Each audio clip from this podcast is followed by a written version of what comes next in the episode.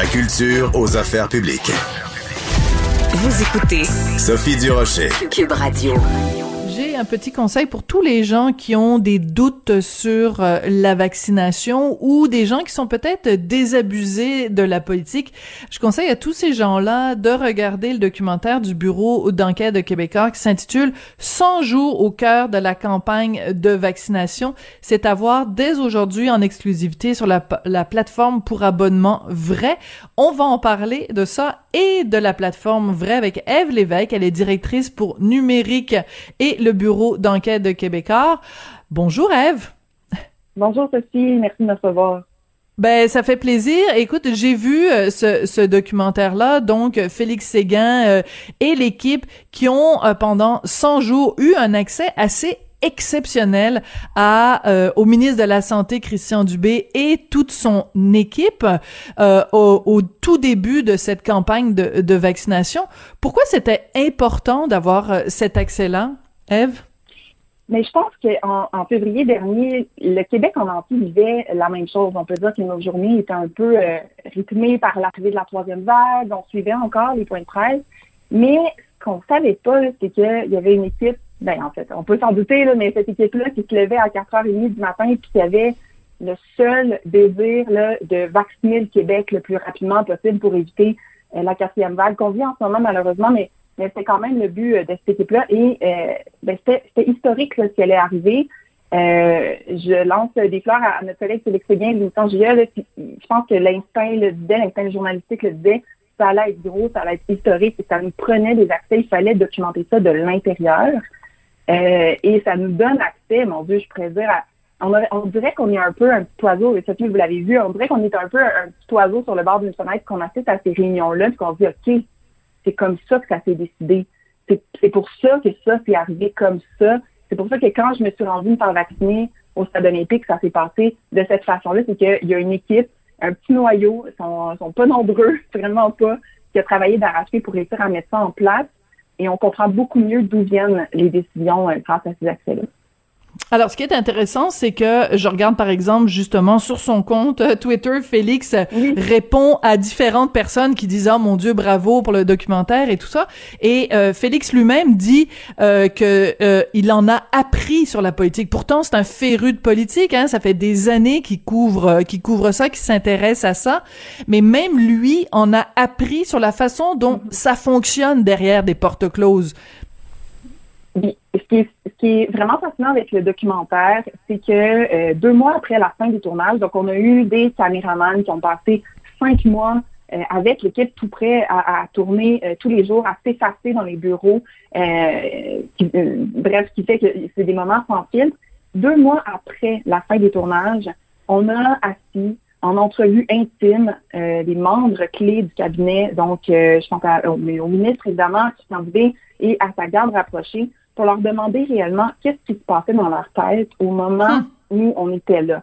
Et, c'est là où on a accès à, je dirais, au deuxième niveau de profondeur, si on veut. Euh, ces gens-là se regardent vivre les cinq mois les plus intenses de leur carrière. Euh, c'est une jeune équipe. Euh, c'est une équipe dynamique qu'on n'aurait jamais pu se douter que c'était ces jeunes-là qui étaient derrière, derrière le ministre à ces moments-là. Et effectivement, ça nous permet d'avoir un accès à, à, à, leur connaissance, à leurs aux raisons pour lesquelles ils ont pris ces décisions-là, euh, quelles, quelles données il y avait au moment où ils ont pris les décisions aussi? Euh, ce qui est assez nouveau là, au, au cabinet du ministre, justement, c'est euh, l'arrivée de ces tableaux dynamiques qu'on a vus à quelques fois là, dans les points de presse. Et euh, et ça, c'est grâce à cette équipe-là euh, de jeunes qui, qui, qui, ont, mis ça en place finalement. Donc oui, je pense qu'on en apprend beaucoup parce qu'on apprend aussi à travers les yeux de, de Christian Dubé qui est un pédagogue, on va se le dire. Là, il prend le temps d'expliquer les choses et, pourquoi il prend telle ou telle euh, décision. Puis ça, euh, puis ça c'est assez précieux, je pense, pour les Québécois de voir un peu comment ça se passe quand justement, là, quand ces décisions historiques-là sont prises. Oui. Alors, ce qui est euh, euh, fascinant, c'est euh, quand tu disais tout à l'heure, comme on, sent comme un petit oiseau là qui qui observe ça. C'est les caméramans qui sont qui ont été sur place. Puis je pense que ça vaut la peine de donner leur nom. Martin Beaulieu, Kevin Crane Desmarais ils ont vraiment réussi à se faire très discret parce qu'à aucun moment on sent que euh, que ce soit Christian Dubé, que ce soit Jonathan Valois, que ce soit euh, euh, la responsable des coms, à aucun moment on sent qu'ils sont je dirais conscient de la caméra. Donc on a vraiment mhm. l'impression que c'est les moments qu'on vit sont des moments vrais et en particulier à un moment donné Christian Dubé doit prendre euh, le téléphone pour euh, offrir ses condoléances au conjoint mhm. d'une dame qui est morte après avoir eu euh, le vaccin après s'être fait vacciner et tu peux pas c'est pas un comédien là c'est pas c'est pas un professeur de théâtre Christian Dubé là. Son émotion mm-hmm. est réelle. Et euh, si les les caméramans avaient été plus invasifs on n'aurait pas eu ce moment-là. Euh, Christian Dubé aurait pas euh, éclaté ou aurait pas été fragile de la même façon si si les caméras avaient été plus intrusives tu vois? Mm-hmm, absolument. Et ça, c'est vraiment un, travail qui, qui mérite d'être souligné, effectivement, parce que on, c'est des années d'expérience. Je pense à, Martin Beaulieu qui documente euh, ce qui se passe à l'Assemblée nationale depuis plusieurs euh, années. Euh, puis, puis, ce qui est bien aussi, c'est le fait justement qu'il puisse abandonner comme ça. M. B, à ce moment-là, donc doit faire un appel pour pour souhaiter ses condoléances aux, aux d'une dame qui est décédée après avoir reçu le, vaccin d'AstraZeneca. Puis il, il, oublie complètement dans quelle situation il se trouve. On le voit désemparé, on le voit désarmé. Puis je devrais dire que même lorsqu'il revient sur cette euh, période-là, ce, ce, moment-là particulièrement en entrevue, il est encore autant ébranlé. Euh, On hmm. remarque un homme qui, qui, qui, se connaît très bien, je pense, il dit je personnalise les situations. Si vous écoutez, lorsque vous écouterez le documentaire, vous allez l'entendre. Il dit je personnalise les, situations et il n'est pas capable de revenir sur ce moment-là. Euh, je pense que c'est assez, euh, c'est un moment vraiment touchant ça. Puis effectivement, on le voit, il cherche, il, se lève, il, regarde un peu partout, il sort de la salle, il revient. On a l'impression qu'on, c'est ça, c'est une caméra cachée, mais non, il y avait vraiment quelqu'un derrière la caméra qui a su s'effacer. Oui, alors habituellement les caméras cachées, on les utilise pour euh, les méchants, pour euh, pour dire oui, c'est ça pour dire et voici ce qui se passe derrière les portes closes et on va euh, euh, dénoncer euh, les méchants qui qui mais là c'est le contraire, c'est pour montrer à quel point ça a été une mobilisation de de chaque instant toi, Eve, en tant que, que responsable justement euh, au bureau d'enquête, euh, euh, qu'est-ce que qu'est-ce qui t'a le plus troublé? C'est-à-dire que en fait, quand on prend la décision, on contacte évidemment le ministère en disant bon, on vous propose ça de vous suivre. On a une idée en tête de ce qui va se passer. Entre l'idée que vous aviez en tête et le rendu à la fin, qu'est-ce qui a le plus qui t'a le plus déstabilisé, disons? Je pense que ce qui est le plus surprenant, euh, c'est probablement parce qu'en tant que journaliste, on s'attend justement à avoir accès à des prises de bec un peu plus intenses. Euh, je pense que euh, je m'attendais aussi à ce que ça brasse pas mal plus au cœur du cabinet. Il y a des décisions pas faciles qui se sont prises. Il y a des, ça on, le voit dans le dans le dans le, tournage brut si on veut. Il y a des moments difficiles, il y a des discussions qui sont assez intenses, mais on, lève très rarement la voix. C'est fait dans un climat qui est extrêmement sain. Puis ça, c'est assez spécial pour moi. Ça m'a vraiment frappé. Puis on a demandé aux gens, justement, je pense à, à Mylène Dallaire, qui est responsable des communications auprès du ministre, Marjorie Côté-Boileau aussi, qui est responsable des, communications, conseillère politique, Sarah Maud euh, Boyer-Gendron, à qui on a demandé cette énergie-là, ça se passait comment? Mais il y a des fous rires il y a des moments légers, il y a des moments où on, on, on, se dit qu'on s'apprécie, il, y a des, il y a des discussions difficiles, mais on se dit les vraies affaires. Puis ça, pour moi, c'est assez frappant, je dirais. Euh, puis on a dû composer avec ça. Je m'attendais à avoir quelque chose un peu plus, euh, on appelle our news, si on veut. Oui. Donc plus, euh, plus direct, plus plus cru, mais finalement, ça donne quelque chose qui est assez humain, puis qui est pas du tout, qui, qui remet pas euh, la place de personne en question. On a vraiment, c'est vraiment pur et, assez candide là, comme, comme postulat. Alors, parle-moi un peu de cette capsule-là, les, les, trois entrevues avec les trois jeunes femmes dont, dont tu viens de, de nous parler, parce qu'on a tellement entendu la politique, c'est un boys club, euh, c'est entre les mains d'hommes euh, hétéros, blancs, de plus de 50 ans.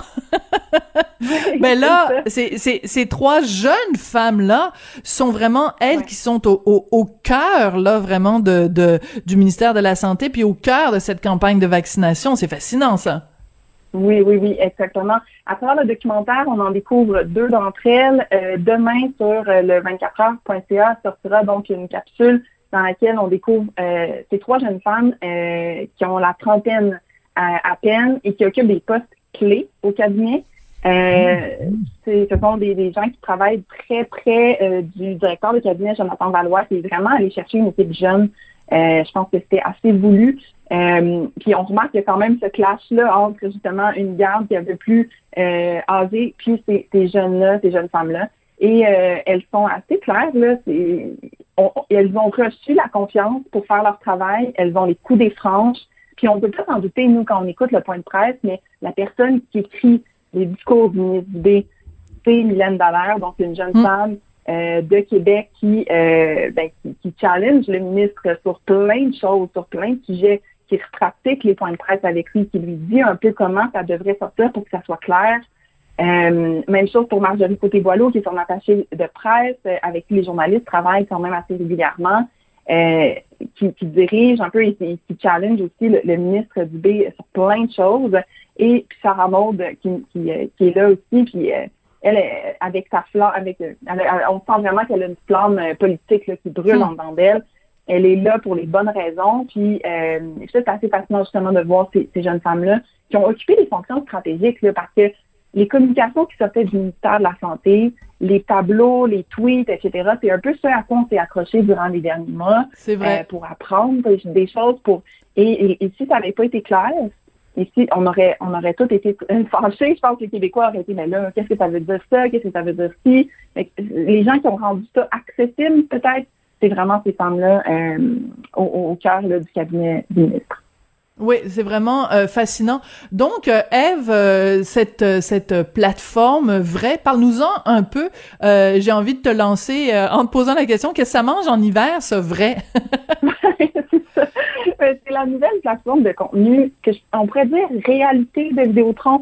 donc, on, on y retrouve des à la fois des documentaires, des docu-réalités, puis même des télé-réalités. Puis je dois dire que euh, l'offre de contenu est vraiment touffue. C'est intense. Euh, c'est du contenu québécois, c'est du contenu en français euh, pour la, la, majorité. Et, et, c'est sûr que je vais prêcher pour ma paroisse, mais le documentaire, c'est une fenêtre sur le Québec. c'est des fenêtres sur le Québec, en fait. Et il y, a, des documentaires sur cette nouvelle plateforme-là, vrai, qui est accessible à partir soit de cube.ca ou euh, d'Elix en ce moment. Euh, si vous avez Elix, c'est possible de s'abonner. Euh, les documentaires sont excellents, sont, sont bien ficelés. C'est vraiment des histoires qui nous tiennent en haleine finalement. Je pense, je pense à De Ferme qui, qui, est sur la, plateforme en ce moment, qui, est une série documentaire sur les agriculteurs du Québec. Je pense aussi à toute l'offre du bureau d'enquête qui est maintenant disponible sur Vrai, qui est là euh, des documentaires sur des sujets de société qui ont fait débat, euh, dans lesquels on apprend énormément de choses. Fait que, euh, ouais, non, c'est vraiment une super belle plateforme. C'est du contenu sur demande, fait que c'est possible de, de binger, si on veut, en guillemets, donc de, de consommer les contenus sans limite, sans s'arrêter. De télévorer. Si on veut. De télévorer, merci. De télévorer, Eve, tu vois. Euh, c'est ça, c'est euh, dévorer, dévorer des émissions euh, de télé euh, de façon euh, compulsive. C'est un des rares cas où la compulsion a bien meilleur goût. ben écoute, merci beaucoup, Eve. Ça a été un plaisir de te parler. Puis encore une fois, félicitations à toute l'équipe. Là, c'est vraiment absolument passionnant. Et euh, je pense que ça va réussir à convaincre euh, beaucoup de gens euh, de tu sais des fois on est très critique par rapport à nos politiciens on est très critique aussi par rapport aux, fonctionnaires par rapport à la bureaucratie. Mais quand euh, tout le monde se relève les manches c'est le cas de le dire et euh, ben on peut arriver à ça. Et écoute en, en, date là de, de, de, vendredi dernier les chiffres sont excellents quand même 82% des gens au Québec qui sont doublement vaccinés. Et grâce à, à toute cette équipe là c'est vraiment super intéressant. Merci beaucoup Eve euh, Lévesque. Merci, merci, bonne journée. Eve Lévesque, donc, qui est directrice pour numérique et le bureau d'enquête de, de Québécois. Donc, je vous invite évidemment à aller voir ça sur la nouvelle plateforme Vrai. Et voilà, c'était l'émission lendemain de veille pour bien des gens après euh, cette élection vraiment au résultat assez décevant. Merci beaucoup d'avoir été là. Vous, vous êtes jamais décevant. Merci à Maxime Lacasse à la mise en onde, à la réalisation. Merci à Florence Lamoureux et Luc Fortin à la recherche. Je vous embrasse puis je vous dis à demain.